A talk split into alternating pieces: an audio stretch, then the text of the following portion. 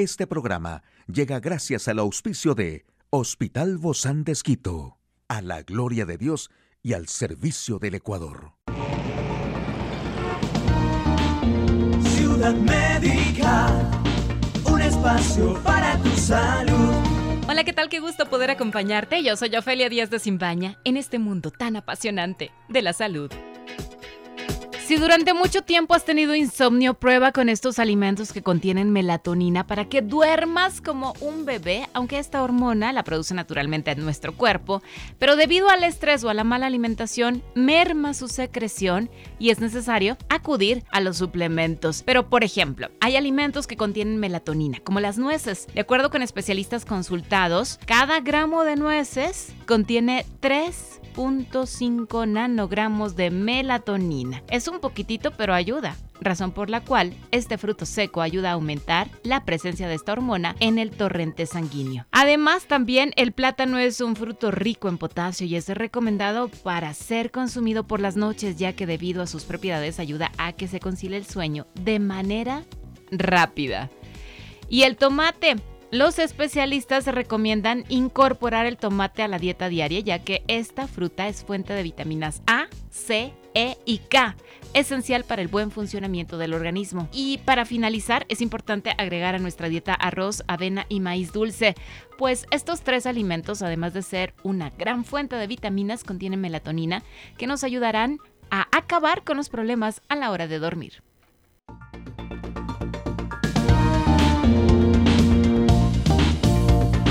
Un espacio para tu salud. Aquí el detalle de la información más actual en el campo de la salud. Científicos buscan renombrar el cáncer de próstata de bajo grado para evitar alertas. ¿Cuál es el riesgo de un embarazo múltiple? Pfizer proyecta vacunación anual ante aparición de Omicron y sus subvariantes.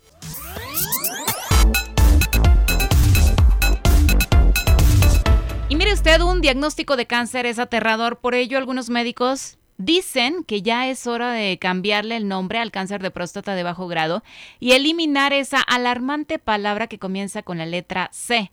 En casi todas las próstatas se desarrollan células cancerosas a medida que los hombres envejecen y la mayoría de los cánceres en esa glándula son inofensivos. Aproximadamente 34.000 estadounidenses fallecen cada año de cáncer de próstata, una enfermedad cuyo tratamiento puede provocar disfunción sexual e incontinencia. La frase usted tiene cáncer tiene un profundo efecto en los pacientes. Así lo escribió en una revista Egener en el Journal of Clinical Oncology. Y él y sus coautores dicen que el miedo a la enfermedad puede provocar que algunos pacientes exageren en su reacción y opten por una cirugía o radiación innecesarias. Si reduces la ansiedad, reducirás el tratamiento excesivo, dijo el doctor David Penson de la Universidad de Vanderbilt.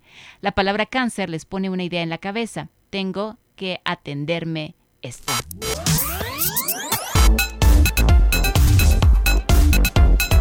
Y bueno, de acuerdo al hospital inscrito en el programa de estudios de la Universidad de Stanford, más del 60% de embarazos por mellizos son prematuros, pues el parto se precipita antes de las 37 semanas. Pero esto ocurre no solo en la gestación de dos bebés, sino que mientras mayor sea la cantidad de fetos durante el embarazo, la probabilidad de un parto prematuro aumentará. El problema de esta eventualidad es que los recién nacidos no alcanzan a desarrollar por completo sus órganos, por ello son bebés muy pequeños con un peso menor a los 2 kilos con 500 gramos. Durante los primeros meses necesitarán ayuda para respirar, comer, combatir infecciones y mantener su temperatura corporal. Hay gemelos que comparten el saco amniótico, lo que puede facilitar el enredo del cordón umbilical, por lo que los especialistas recomiendan vigilar la condición umbilical desde el tercer trimestre de gestación.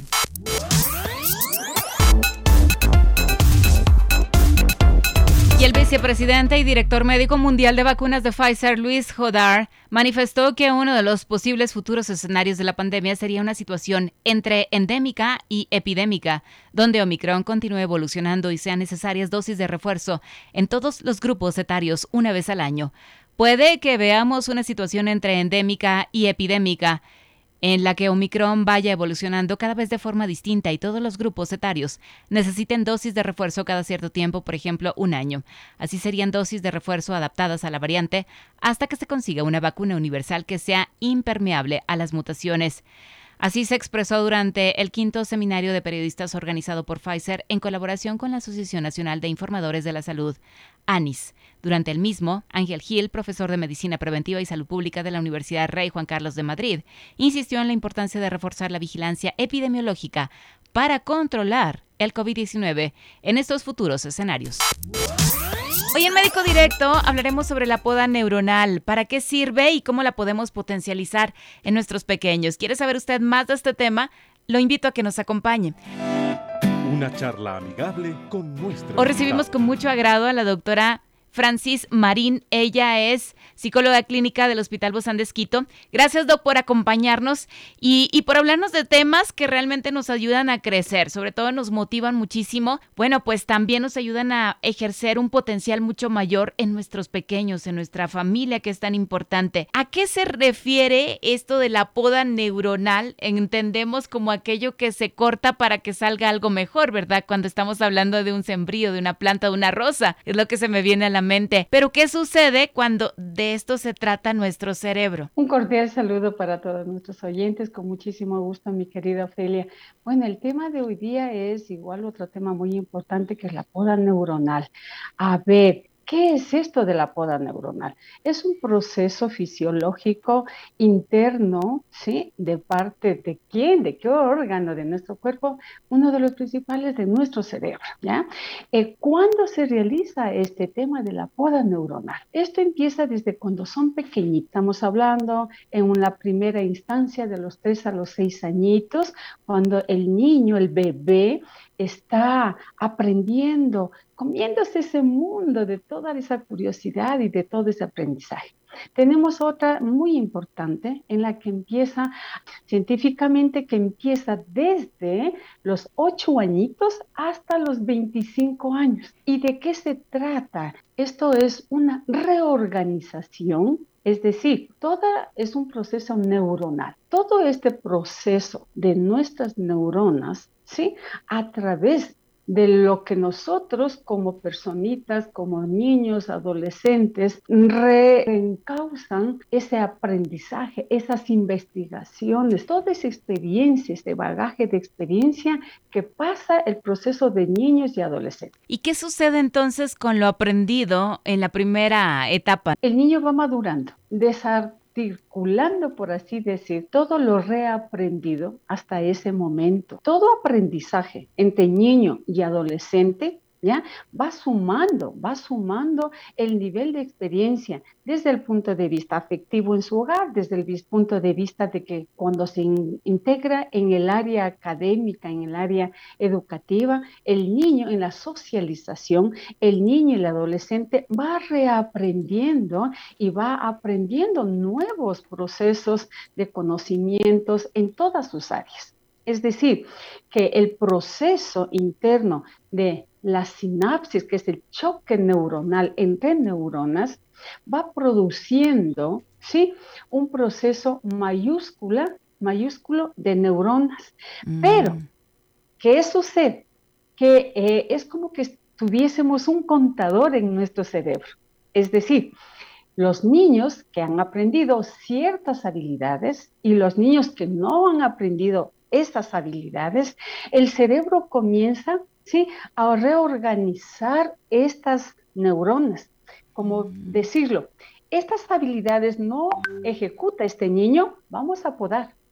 Estas habilidades se están ejecutando en este niño, vamos a sostener, vamos a mantener estas neuronas, ¿ya? Es decir, que este contador permite a que todos los seres humanos que vamos en ese proceso de crecimiento, sí, ajustando desde los 8 añitos hasta los 25 años, el cerebro se reorganiza. ¿Ya? Ese, esa explosión inmensa de millones de millones de neuronas que tenemos van a tener que ir organizándose. ¿Y cómo se organizan?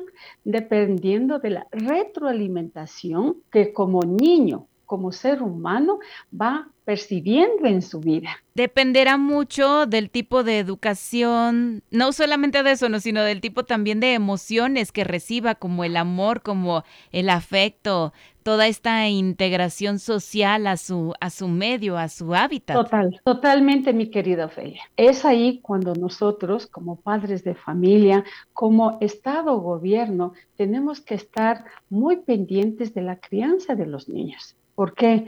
Porque ahí es cuando en este proceso de 8 a 25 años tiene que retroalimentar esas cosas positivas, esas habilidades, esos procesos cognitivos para que el ser niño a ser adulto sea una persona, sí, eh, verdaderamente positiva, verdaderamente rica en procesos cognitivos, en procesos sociales, y en completa, ¿no? y en emociones, totalmente, totalmente. Ahora, pero ¿por qué persisten algunas conexiones neuronales mientras que otras no? Yo sí he entrado a estudiar, eh, por así decirlo, en un colegio religioso.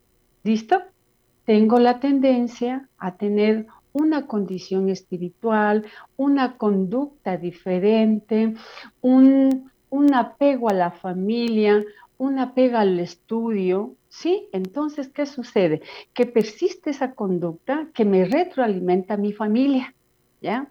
Digamos que hay niños y esas condiciones inclusive nosotros como psicólogos en una análisis que nosotros hacemos con el paciente investigamos y averiguamos cuántos años de estudio tiene esa persona, porque ahí nosotros podemos evaluar la condición de salud mental que tiene el paciente dada a las circunstancias de estudio que ha tenido en su vida, que no es lo mismo haber tenido 6, 12, 18, 20 años de estudio a una persona que no ha tenido la capacidad, la solvencia, la suerte de haber tenido el apoyo de la educación en su vida, como una buena alimentación, cómo tener un buen bienestar, cómo generar procesos de una permanente actividad física, de una permanente investigación, estudio. Entonces, el cerebro va enriqueciendo cada aprendizaje que tengamos, sencillo, corto o grande o abstracto, el cerebro va celebrando esto que se llama choque neuronal. Pequeño o gran aprendizaje es una nueva sinapsis en el cerebro. Sinapsis, estos choques neuronales forman redes neuronales. Y estas redes neuronales van formando como nosotros podríamos llamar un banco neuronal. ¿Y para qué, mi querida Ofelia? Para el largo plazo.